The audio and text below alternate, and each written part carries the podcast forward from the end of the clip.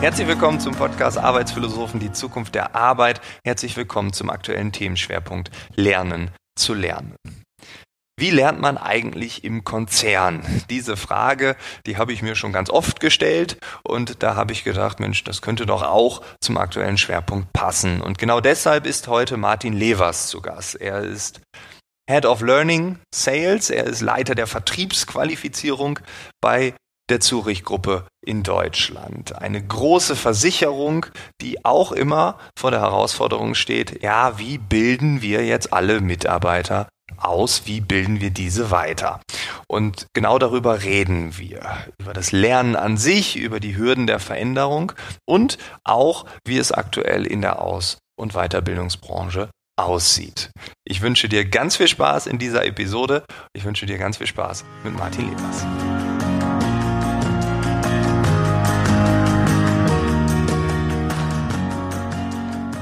Wenn wir über Lernen reden, dann bist du, glaube ich, der richtige Partner, weil du im Konzern damit zu tun hast. Wenn ich dich jetzt fragen würde, und ich würde es nicht nur tun, sondern ich mache es auch, welchen Stellenwert hat Lernen bei dir? Was würdest du dann sagen? Ja, hallo lieber Frank, ich äh, fühle mich geehrt, dass du behauptest, dass ich da der richtige Ansprechpartner bin und würde mir erlauben, es vielleicht gar nicht so auf den Konzern zu münzen, weil ich glaube, ähm, wenn du schon behauptest, dass ich da der richtige Ansprechpartner bin, kann man das nur sein, wenn man schon grundsätzlich irgendwie davon überzeugt ist, dass Lernen nicht nur in, im Konzern oder im beruflichen Alltag einen großen Stellenwert hat, sondern für mich ist das etwas, was mich irgendwie mein, mein ganzes Leben begleitet. Ne? Zugegebenermaßen habe ich das vielleicht in früheren Jahren in der Schule oder ähnlichen Zeiten nicht immer ganz so beherzigt, wie ich das vielleicht heute dann mit etwas mehr Erfahrung tun würde. Aber ich würde behaupten, so dieses Thema lebenslanges Lernen, was man, glaube ich, in, in der Aus- und Weiterbildungsbranche auch immer als Überschrift verwendet, ist etwas, was ich grundsätzlich für mich sehr ernst nehme. Ne? Also ich bin immer bestrebt, mich selber weiterzuentwickeln und so ähm, habe ich auch für mich irgendwie eine Passion gefunden, anderen dabei zu helfen, sich weiterzuentwickeln. Ah, das ist interessant, ne? Also man, äh, man kann eigentlich kein Experte zum Thema Lernen sein, wenn man Lernen schrecklich findet. Das ist auch irgendwie logisch. Also, äh, also ja, was interessant ist, du sagst in der Schule, hast es vielleicht nicht so gemacht. Das ging mir ähnlich. Ich habe mit Rona van der Zander auch schon drüber gesprochen, dass äh, ich nie Lust hatte zu lernen und äh, ich Lernen immer als was ganz Schreckliches angesehen habe. War das bei dir ähnlich? Ja, ich glaube, das äh, war das, was ich gerade vorsichtig zugegeben habe, dass das bei mir in der Schulzeit tatsächlich dann vielleicht eine Phase war, wo das der Fall war. Aus heutiger Erfahrung würde ich, glaube ich, sagen, dass äh, das vielleicht auch ein bisschen auf das Thema einfach ankommt. Ne? Mhm. Es, es kommt auf das Thema an, interessiere ich mich vielleicht einfach dafür oder erkenne ich schon den, den Wert oder den Nutzen für mich daran, etwas zu lernen. Und dann steigt natürlich bei dem potenziellen Lerner auch schon mal per se das Interesse. Mhm. Und dann gibt es natürlich auch Themen, ähm, wo vielleicht jemand von außen, der nicht im System gefangen ist, äh, schon erkannt hat, da ist etwas, wo es Sinn macht, dass ich mich damit beschäftige und etwas erlerne.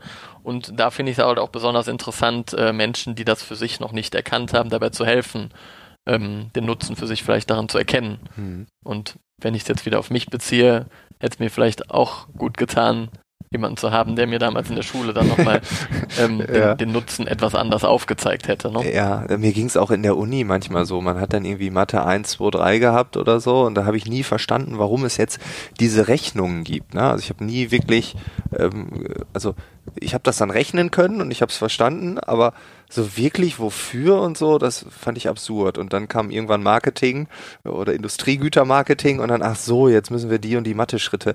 Warum hat man das nicht zusammen gemacht? Oder warum hat man das eine nicht irgendwie so nebenan und dann wäre so ein großes, also der Nutzen war da auch ganz oft nicht klar.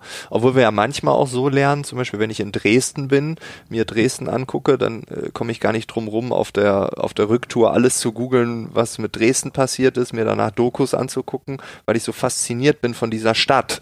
Äh, auch das, was im Zweiten Weltkrieg dann passiert ist mit dieser Stadt und so. Ähm, und da habe ich eigentlich auch keinen Nutzen. Trotzdem lerne ich. Ja, das stimmt, aber das hast du ja gerade sozusagen selber nochmal bestätigt, ähm, diese These, die ich gerade in den Raum geworfen habe, dass du ja offensichtlich eine, eine eigene Motivation entwickelt hast, dich mit etwas zu mhm. beschäftigen. Okay, ja. Und das kann natürlich auch ein Antreiber sein, dass man auf einmal etwas erlernen möchte mhm. im weitesten Sinne. Ja, okay.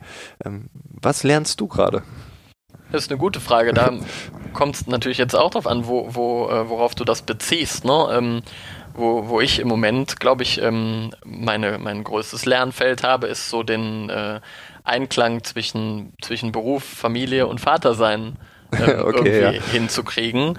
Und auch, und auch da, ähm, jetzt haben wir noch nicht über Digitalisierung geredet, aber das wird vielleicht uns gleich auch im Interview nochmal etwas begleiten. Wenn ich jetzt auf, auf meine Kinder gucke und auch im Thema Lernen, beschäftigt man sich ja mit verschiedenen Generationen und viel dergleichen Dinge.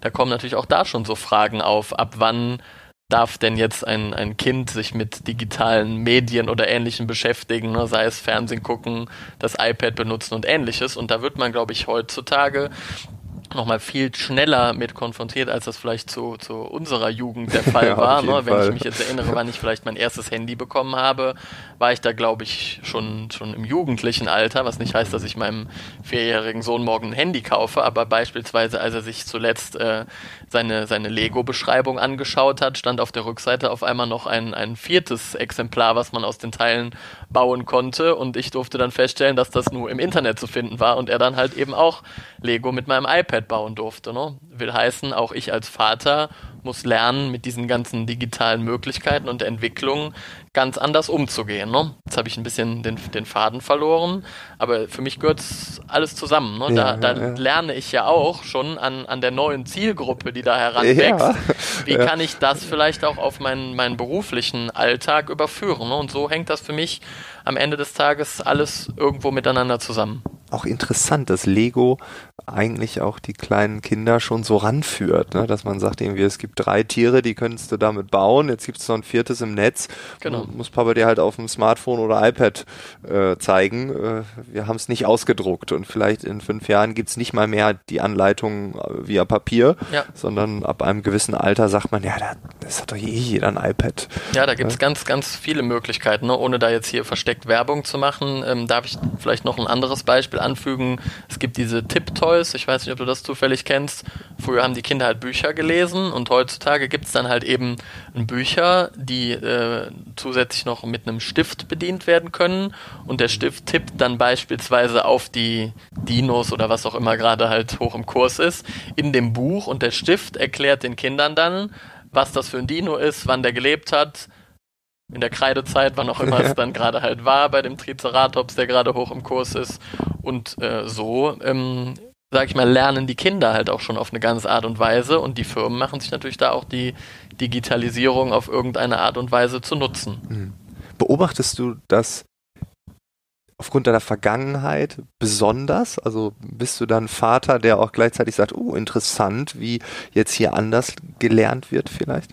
Klar, no, also ich meine, ähm, ich bin jetzt ja tatsächlich in einer Konzernfunktion für, für Aus- und Weiterbildungsthemen zuständig, bin aber in meiner Vergangenheit auch, sage ich mal, eher bei Aus- und Weiterbildungsanbietern tätig gewesen und habe mich da sehr lange und tue das einfach, weil ich da, wie gesagt, irgendwie eine Leidenschaft für entwickelt habe, immer noch damit beschäftigt, wie, wie ähm, kann man denn als Aus- und Weiterbildungsanbieter, der ich jetzt ja in irgendeiner Weise im Konzern auch bin, sich selber weiterentwickeln und äh, zeitgemäße Angebote machen. Ne? Und da mhm. kann man natürlich schon sehr gut eine Verknüpfung finden von den Dingen, die ich gerade einfach mal so exemplarisch beschreiben durfte und Möglichkeiten, die man dann auch in Konzernen hat.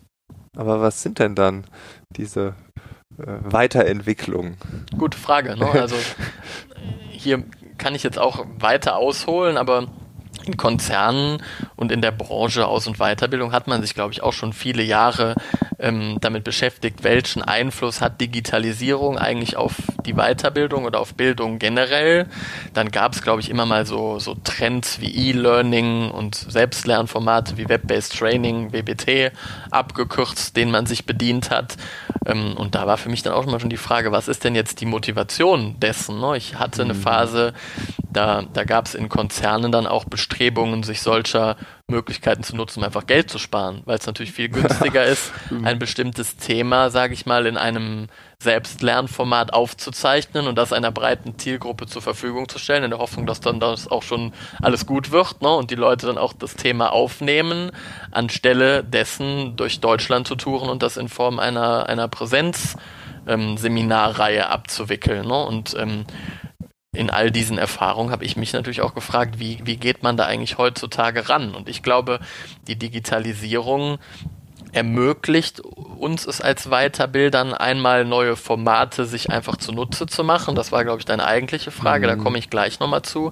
Ich finde, die viel größere Dimension ist aber die, dass ähm, sich in der Aus- und Weiterbildung, sei es in, in in ähm, Anbietern dieser Themen oder auch in Konzernen die Rolle an sich verändert.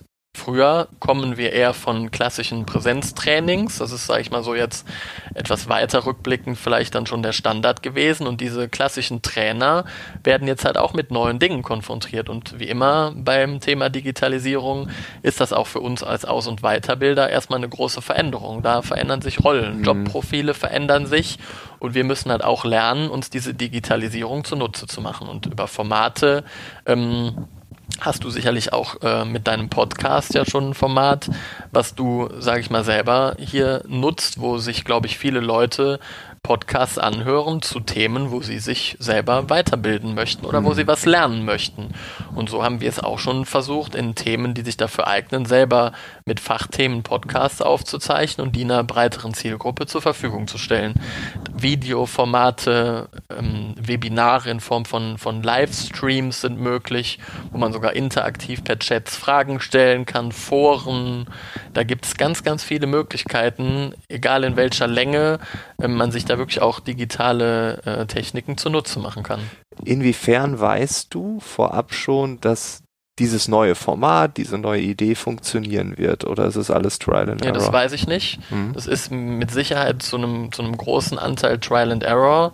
Ähm, und ich glaube, ähm, da haben wir auch schon mal in unseren Vorgesprächen drüber gesprochen, ähm, in anderen Themen, dass ähm, man sicherlich auch, und das kann ich dann wieder auf mich beziehen, durch Ausprobieren lernt, scheitert und dann vielleicht beim nächsten Mal es wieder anders macht. Ne? Und auf mhm. diesem Wege solche Formate auszuprobieren, ähm, habe ich für mich ein, ein, Stück weit auch einen Grundsatz entwickelt. Ich würde mich gar nicht, nur weil jetzt alle über Digitalisierung reden und das vielleicht gerade auch ein sehr präsentes wichtigerweise präsentes Thema ist, ähm, für mich trotzdem einem, einem anderen Ansatz unterwerfen. Und äh, ich gehe immer so vor, dass ich mir angucke, was ist eigentlich hier gerade das relevante Thema, wo es einen Weiterbildungsbedarf gibt.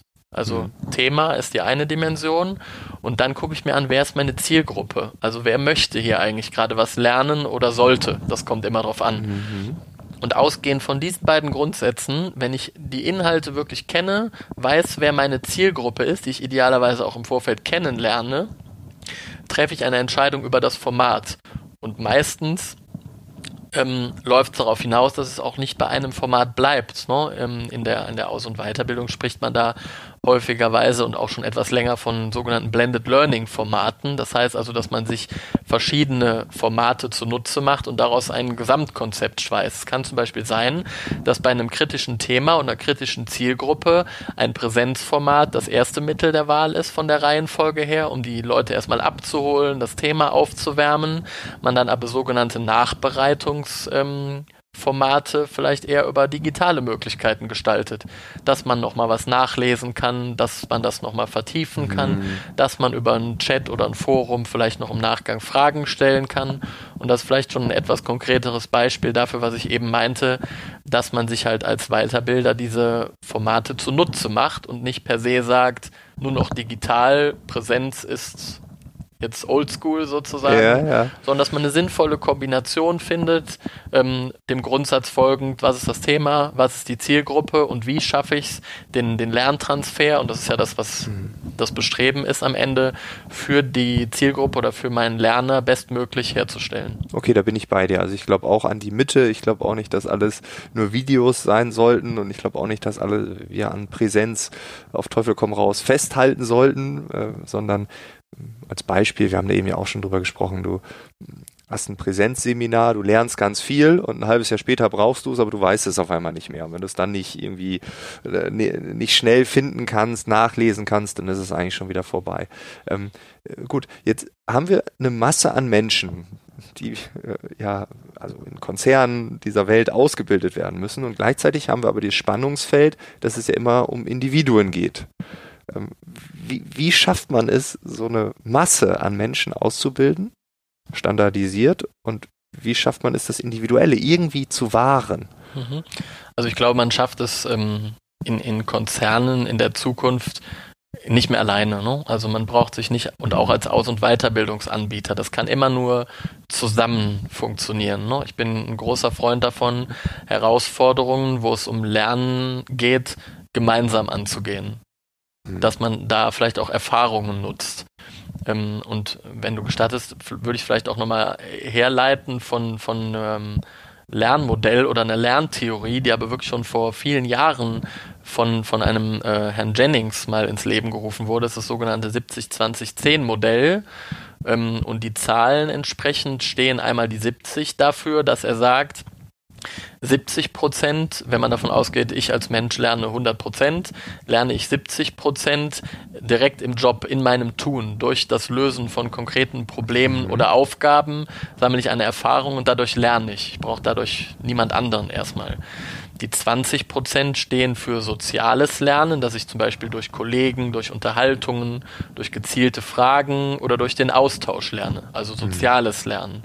Und die 10% stehen für das klassische ähm, formelle Lernen. Das heißt also, ist etwas, sage ich mal, formal organisiert, mhm wo aber die Methode noch keine Rolle spielt. Das kann ein Präsenzseminar sein, wo du eingeladen wirst, klassisches Führungsseminar oder ein Video sein, was ich einer breiten Masse zur Verfügung stelle und sagt, guckt euch das jetzt an. Das ist alles formalisiert. Und das sind nur 10 Prozent? Genau, und das sind ähm, so dieser Theorie folgend nur 10 Prozent. Und wenn man das Ganze jetzt nochmal in die Praxis überführt und, und ähm, sich deine Frage nochmal vor Augen führt, wie man es schafft, einer breiten Zielgruppe wirklich im Thema Weiterbildung und Lernen weiterzuhelfen und man auch und meine These nochmal ebenfalls nochmal hervorkramt, dass ich gesagt habe, das funktioniert nur zusammen, habe ich jetzt letztes Jahr tatsächlich in unserem äh, Umfeld ähm, zumindest für mein Verständnis und das Verständnis der Teilnehmer, eine Kombination auch dessen erfolgreich umgesetzt, dass wir nämlich ähm, wie folgt vorgegangen sind und haben gesagt, es gibt ähm, jetzt ganz viele Leute, die äh, nach diesem 70 Prozent lernen, aus Erfahrungen und so weiter. Und da habe ich mich mit ganz vielen unterhalten. Wie geht ihr das denn an? Wie löst ihr das Problem? Wie geht ihr damit um? Und aus dieser breiten Masse, von der du ja auch sprachst, habe ich halt ähm, für mein Empfinden oder das meiner Kollegen, das habe ich selbstverständlich nicht alleine gemacht, ähm, mir die, äh, sage ich mal, Best Practices rausgesucht, die, die es am besten machen und damit auch nachweislich erfolgreich sind. Und dann habe ich ähm, mit diesen Leuten gemeinsam sozusagen formale Weiterbildungsangebote kreiert. Präsenzseminare. Videos, ähm, Unterlagen, Handouts, das können ganz verschiedene Sachen sein. Und wir haben dann dieses Erfahrungswissen formal aufgeplant und organisiert, aber sozusagen sozial umgesetzt. Mhm. Weil wir haben die Leute, die es schon erfahren haben, mitgenommen mit einem professionellen Aus- und Weiterbildungsanbieter, so wie uns dann konzernintern, und haben mit diesen Menschen, die es gut machen und unsere Best Practices sind, das gemeinsam, das waren dann diese 20 Prozent sozusagen, mhm. umgesetzt. Und so haben wir natürlich erreichen können, dass wir eine viel breitere Masse erreichen und vor allen Dingen haben wir eine, eine kritische Zielgruppe zu kritischen Themen in einer viel kürzeren Zeit erfolgreicher adressieren können.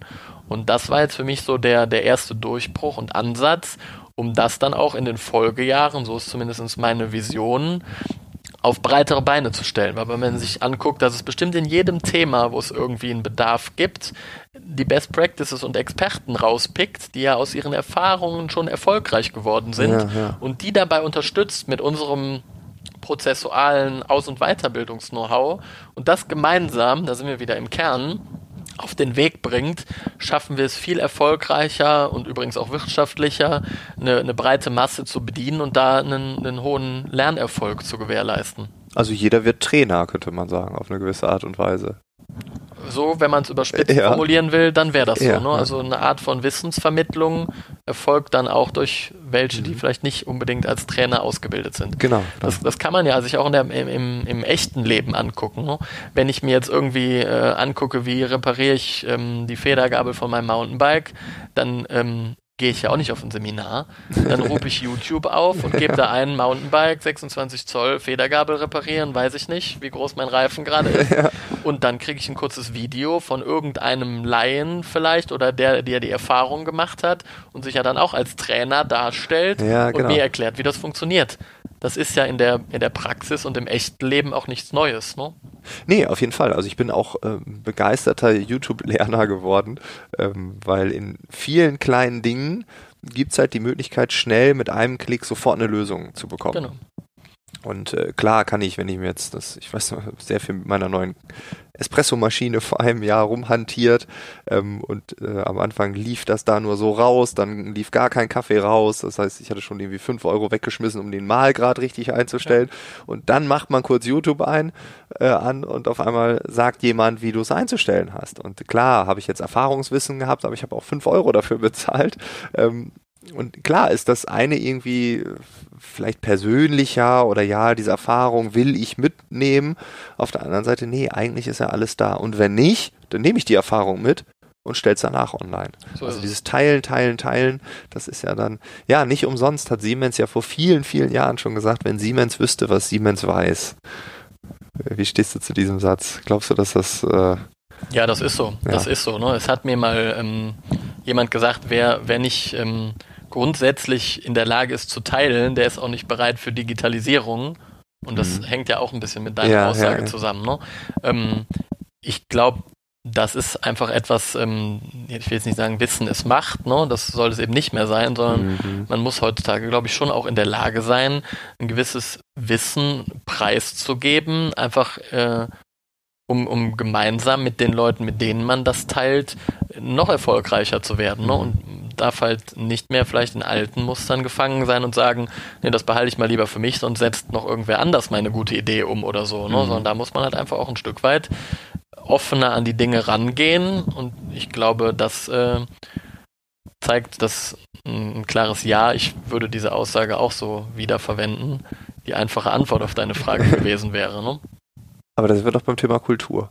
Also im Endeffekt ist doch alles eine Lernkultur. Und wenn ich keinen habe, der sagt, ja, ich teile, ähm, dann, ja, dann habe ich eigentlich schon verloren. Also dann wird es ja nie so passieren. Ja. Aber wenn ich nur einen finde, kann der ja wieder den nächsten inspirieren und so weiter und so fort. Das ist so. Also ist Aus- und Weiterbildung nicht auch immer irgendwie eine Organisationsentwicklung? Ist so. Also ich, ja. das ist auch das, was wir aktuell erleben und verspüren, dass das Thema Lernen und Weiterbildung immer sehr stark an den Themen Organisationsentwicklung, Change, Veränderungsbegleitung mhm. kratzt. Ähm, und auch hier, da habe ich einen ehemaligen Kollegen tatsächlich von mir zitieren, der immer gesagt hat, dass ähm, tatsächlich Lernen auch ein, ein Treiber der digitalen Transformation sein kann, weil auch bei Digitalisierung redet man ja sehr oft um, über Kulturwandel und ähnliche Dinge. Ne? Mhm. Wenn du jetzt das Thema Lernkultur ansprichst, ähm, darf ich an der Stelle auch nur meine bescheidene persönliche Meinung preisgeben, weil ich bin ein Freund davon, ähm, das Thema Kultur oder Lernkultur gar nicht so breit ähm, totzureden, in Anführungszeichen. Mhm. Weil ich glaube, ähm, je mehr man über das Thema äh, Veränderung einer Kultur spricht, desto schwieriger wird es. Ne? Ich ähm, würde es eher vorleben, ne? dass die Leute, die, sage ich mal, eher eine, eine, andere Herangehensweise sehen oder die vielleicht für mhm. sich schon mhm. definiert haben, durch, durch ja, wie ich es gerade gesagt habe, ein Vorleben, wie so etwas auch laufen könnte, ähm, die, die Vorteile aufzuzeigen. Weil einfach nur, wenn ich jetzt zu dir kommen würde und sagen, ja, nee, so wie du damit umgehst, das ist ja Quatsch. Kannst du das mal ab morgen bitte anders machen und deine grundsätzliche Einstellung mal dazu ändern? Das wird schwer, ne? Und so ist es, glaube ich, auch bei einer, bei einer Lernkultur, wie du es gerade genannt hast, dass das ein langfristiger Prozess ist, den man begleiten muss und der vor allen Dingen dann nur erfolgreich ist, wenn man, wenn man es spürbar macht. Im hm. Sinne von Vorleben, so wie ich es gerade glaube ich, formuliert hatte. Was sind dann Hürden? Also was, was steht dem entgegen? Was sind so Dinge, die das verhindern, dass eine Lernkultur sich entwickelt? Das sind wie immer bei Veränderungsprozessen meistens Ängste. Mhm. Und jetzt haben wir eben ja auch darüber geredet, dass ähm, sich Rollen verändern durch Digitalisierung auch mhm. und durch solche Themen, die wir hier heute besprechen. Ähm, gleichzeitig habe ich sehr gut in Erinnerung, dass du vor ein paar Sätzen gesagt hast, dass ja dann quasi jeder Trainer ist Und da kann man sich ja gleich vor Augen führen, was das mit Leuten macht, die in ihrem Jobprofil stehen haben, Trainer. Und wenn dann hm. zum Beispiel jemand wie ich kommt und sagt, ja, jetzt sind aber auch noch 20 andere Trainer, ja. die das viel besser können, was ich damit gar nicht sagen will, sondern ich will nur sagen, wir brauchen die, dann verändert sich ja gleichzeitig die Rolle des klassischen Trainers, weil Auf er nicht mehr Fall, derjenige ist, der vorne im Seminarraum steht und Frontbeschallung macht, sondern er ist eher ein, einer, der Lernprozesse begleitet und solche Maßnahmen, sage ich mal, initiiert, steuert die Leute auswählt, das, was ich eben mal mhm. aus der Praxis heraus beschrieben habe. Und, und diese Veränderung ist halt sehr vielschichtig. Und auf der anderen Seite ähm, gibt es natürlich da, wenn man auf einmal Best Practices auswählt, auf einmal auch wieder welche, die sagen, ne, wieso bin ich denn jetzt nicht Best Practice? Ne? Mhm. Ängste, Neid, das sind auch in solchen Prozessen sicherlich Themen, denen man sich da stellen muss. Ne? Wenn du jetzt so abschließend so einschätzen müsstest, die Aus- und Weiterbildungsbranche an sich, also jetzt gar nicht bei euch im Konzern, sondern darüber hinaus, wie weit sind die schon? Wie innovativ sind die? Wie viel von dem, was möglich ist, haben die schon mal angefasst? Oder hm. ist man da ganz am Anfang? Hm. Ich glaube, es gibt immer verschiedene Sichtweisen. Es gibt viele die, die, die schreiben sich das auf die Fahne und sagen so, ich bin jetzt hier Full-Service-Anbieter und können das sicherlich auch gut beschreiben. Ähm, nur auch hier, ne? Oft redet man ja heute aus Sicht des Kundendenken, die Customer Journey und solche Themen, ne? Mhm. Auch Aus- und Weiterbildungsanbieter müssen sich da dieser Frage stellen, ne? Wie lernt eigentlich mein Kunde? Wie ist da die Herangehensweise? So ein bisschen, wie ich es eben beschrieben hatte, ne? Was sind die Themen? Was ist die Zielgruppe? Und wenn ich das verstanden habe, kann ich eigentlich erst eine Empfehlung geben, was das Produkt ist. Mhm. Ne? Also so eine, so eine Begleitung und Beratung in der Aus- und Weiterbildung und ein Anbieter, der mich da wirklich überzeugend ähm, schon äh, hingebracht hat, dass das so funktioniert, da würde ich behaupten, da ist die, die Branche noch nicht so weit. Es gibt halt sehr viele Anbieter, die Teile dieser gesamten Wertschöpfungskette der Aus- und Weiterbildung bedienen. Es gibt Top-Didaktiker, die auch in wirklich super Formaten äh, Content produzieren. Es gibt auch sicherlich viele digitale Tools, die da angeboten werden. Aber die, die große Herausforderung ist, glaube ich, immer die Verknüpfung zwischen gutem Content und den äh, digitalen Möglichkeiten und das zielgruppenorientiert rüberzubringen. Und ich glaube, wenn man das als Ziel äh, oder Vision einer Aus- und Weiterbildungsbranche vielleicht bezeichnen würde, dann äh, wird es uns da nicht langweilig. Ja, okay, also es ist auch noch ein bisschen zu ja. tun. Okay, Martin, vielen Dank für deine Zeit. Wir sind hier in einem schönen Hotel in Berlin. Ich sage jetzt nicht welches, weil dann würde man die Ironie direkt aufdecken. Und äh, ja, danke, dass ich hier sein durfte. Es hat mir sehr viel Spaß gemacht, lieber Frank. Dir alles Gute und ich hoffe, man hört und sieht sich. Auf jeden Fall.